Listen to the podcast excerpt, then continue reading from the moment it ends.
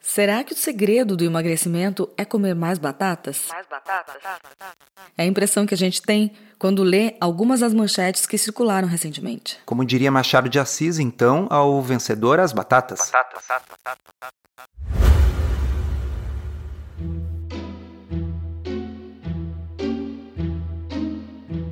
Comida sem filtro.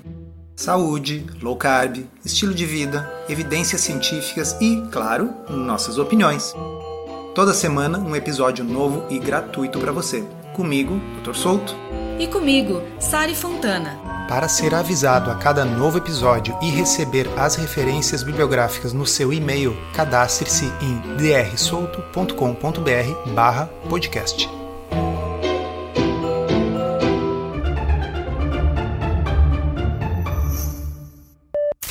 Quer emagrecer? Pesquisa ensina como fazer isso comendo batatas. Uma pesquisa realizada nos Estados Unidos indicou que substituir alimentos calóricos por batata inglesa ou feijão favorece a perda de peso e auxilia na prevenção de diabetes. Só um pouquinho.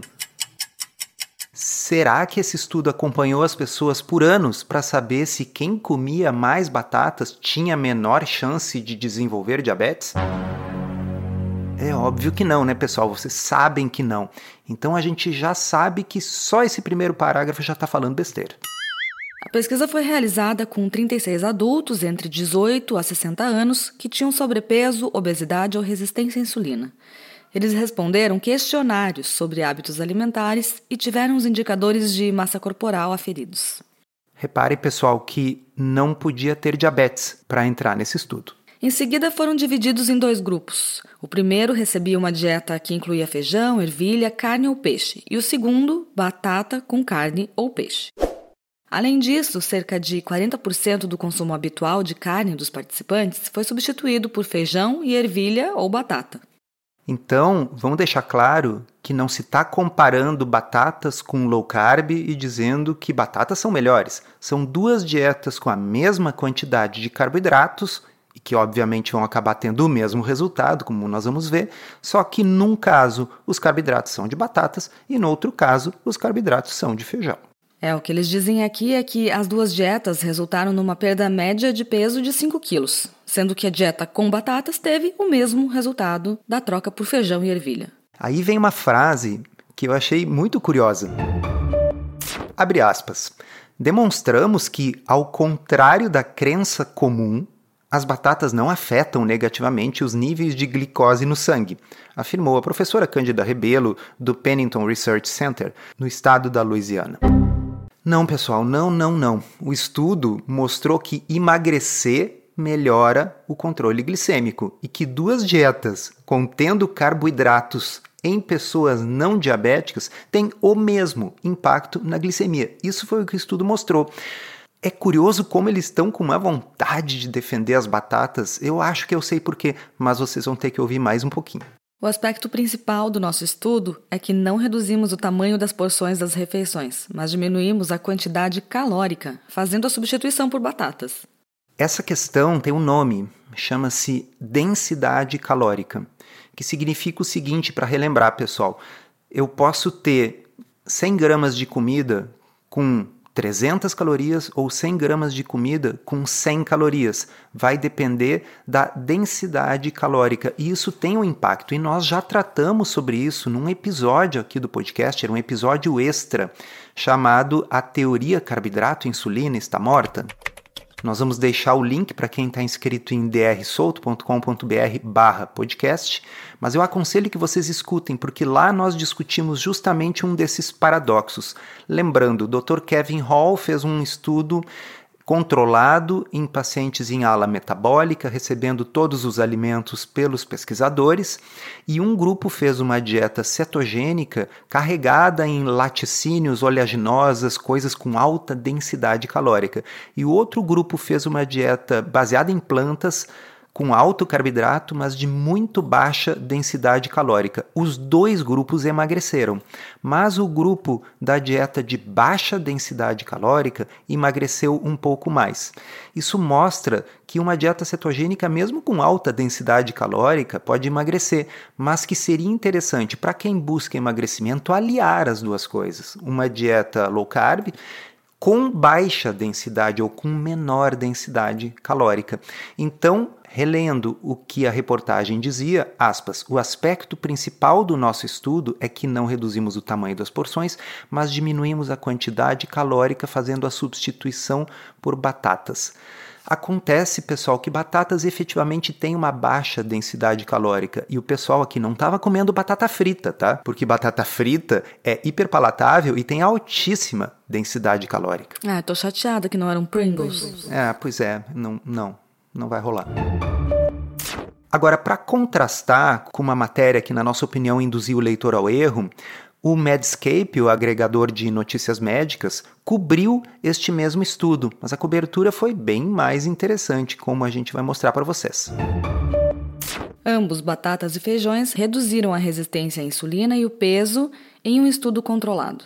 Dietas de baixa energia, que são baseadas ou em batatas ou em feijões, reduziram de forma similar a resistência à insulina em adultos, de acordo com um estudo controlado em 36 indivíduos. Vários estudos já mostraram que feijões e lentilhas podem melhorar a resistência à insulina como parte de uma dieta de baixo índice glicêmico. Os autores explicaram, mas também porque eles têm baixa densidade calórica. E a hipótese dos autores é que batatas, por terem baixa densidade calórica, poderiam entrar no lugar do feijão e ter resultados semelhantes. Aí deixa eu explicar alguma coisa para vocês que estão muito dentro da bolha low carb, dizendo, mas como assim? Feijão, batata. É que assim, pessoal, tem que pensar que esses estudos estão comparando com a dieta ocidental padrão. Então a pessoa vinha do consumo de comida pronta de microondas, lasanha, massa, pão, biscoito, sobremesa e aí passa a adotar uma dieta com um índice glicêmico menor. Não é low carb, mas é um índice glicêmico menor. E o mais importante, com comida de verdade. Exatamente. E sim, as pessoas melhoram. Low carb não é a única forma de melhorar diabetes ou resistência à insulina. É, na minha opinião, apenas a melhor. É levar essa conclusão de que reduzir a quantidade de carboidratos melhora o controle de diabetes à sua conclusão óbvia de que quanto menos melhor. Mas tá bem, a gente tem que admitir que nem todo mundo está disposto a fazer uma dieta low carb para essas pessoas substituir biscoito, sobremesa e macarrão por feijão ou por batatas em pequena quantidade pode ser uma boa. Então, explicado esse parágrafo, vamos adiante. Aspas.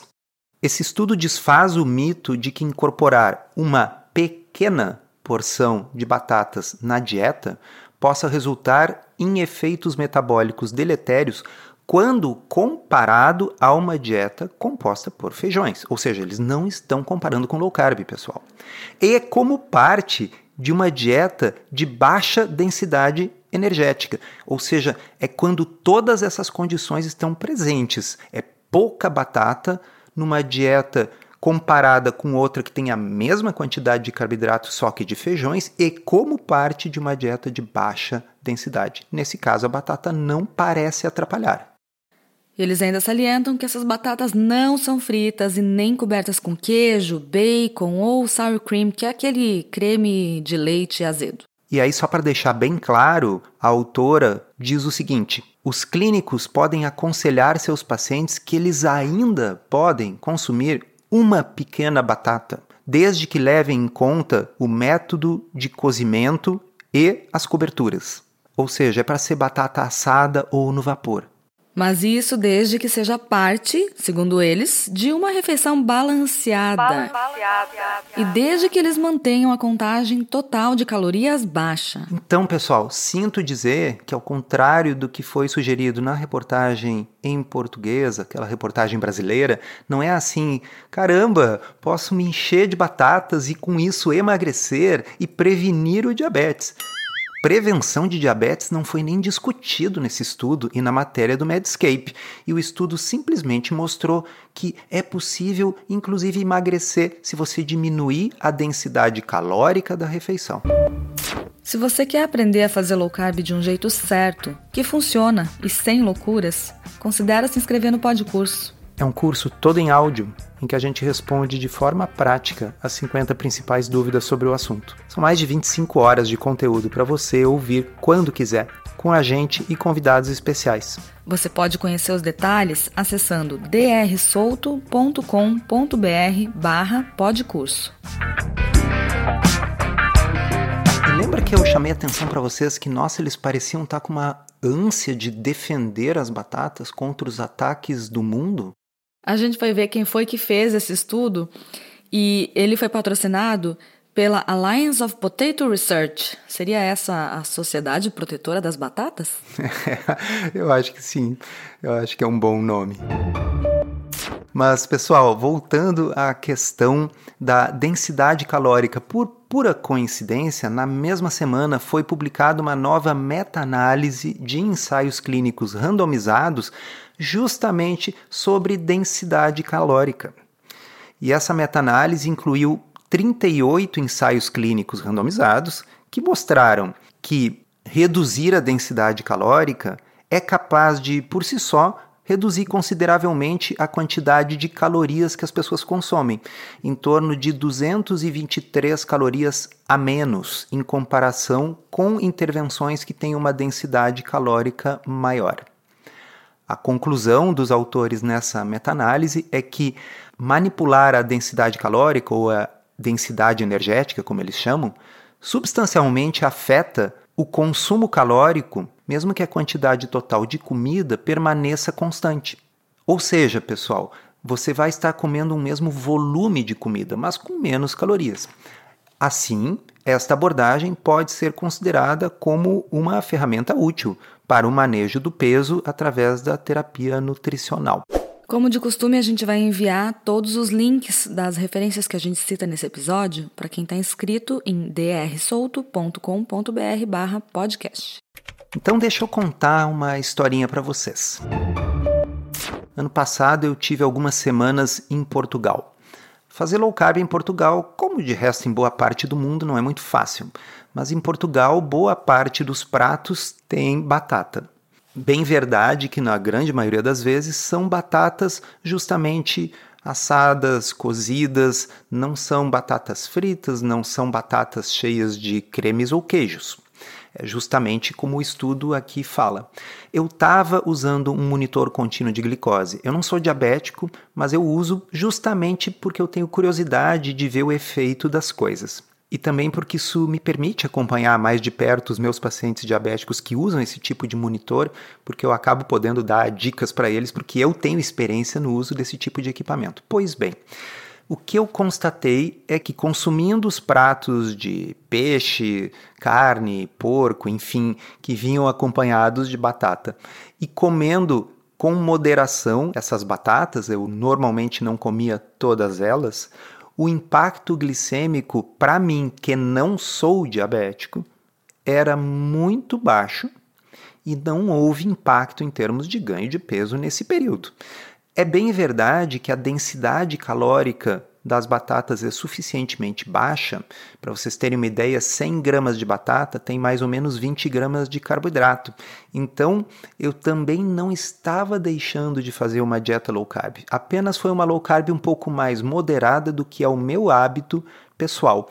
Então não me surpreende que um estudo no qual um grupo comia carboidratos na forma de feijão e outro comia carboidratos na forma de batata e ambos tinham baixa densidade calórica, tenha permitido que os dois grupos emagrecessem um pouco, sabendo-se que antes deles entrarem no estudo, eles comiam um monte de carboidratos altamente processados que eles deixaram de comer, tá certo? Mas eu imagino que não seja necessariamente assim esse comportamento da glicemia com relação a batatas, mesmo no contexto de uma refeição completa com comida de verdade, quando a gente está falando de diabéticos, certo? Muito bem colocado, Sara, isso é muito importante. Deixa eu relembrar que esse estudo que nós estamos mencionando não permitia pacientes diabéticos, justamente porque eles previram que os resultados talvez fossem ruins nessa população. Então, existem alguns pacientes diabéticos, eu tenho alguns, que por muito menos têm impactos bem significativos na sua glicemia. E como são pessoas que estão tentando maximizar o controle do seu diabetes para evitar complicações no futuro, para essas, uma dieta very low carb vai seguir sendo a melhor opção. Mas não duvido que se fizessem um estudo comparando um monte de feijão num grupo com batata no outro, que o resultado fosse dar o mesmo. Então a gente sempre tem que ver qual é o grupo de comparação. Quando vocês veem por aí, por exemplo, um estudo que mostra que pão integral é bom, em geral, o outro grupo está comendo pão de farinha refinada, então o integral ele é um pouco melhor do que o pão de farinha refinada, mas você não está naquele estudo comparando com um terceiro grupo que não come pão, que obviamente teria um resultado melhor. Então, sempre ficar ligados, pessoal, no grupo controle do estudo sobre o qual se está falando.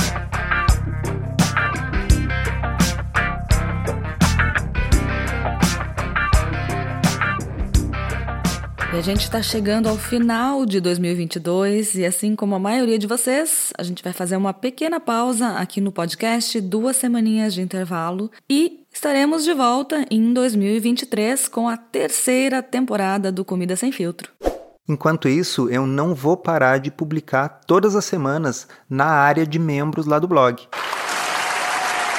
Para quem não ouviu falar ainda nesse assunto, a área de membros do blog Ciência Low Carb é um espaço exclusivo para assinantes que conta com conteúdo semanal e também tem uma área de comentários onde estão acontecendo algumas interações muito legais entre os participantes. Confira lá então em drsolto.com.br. Boas festas e um feliz 2023 a todos.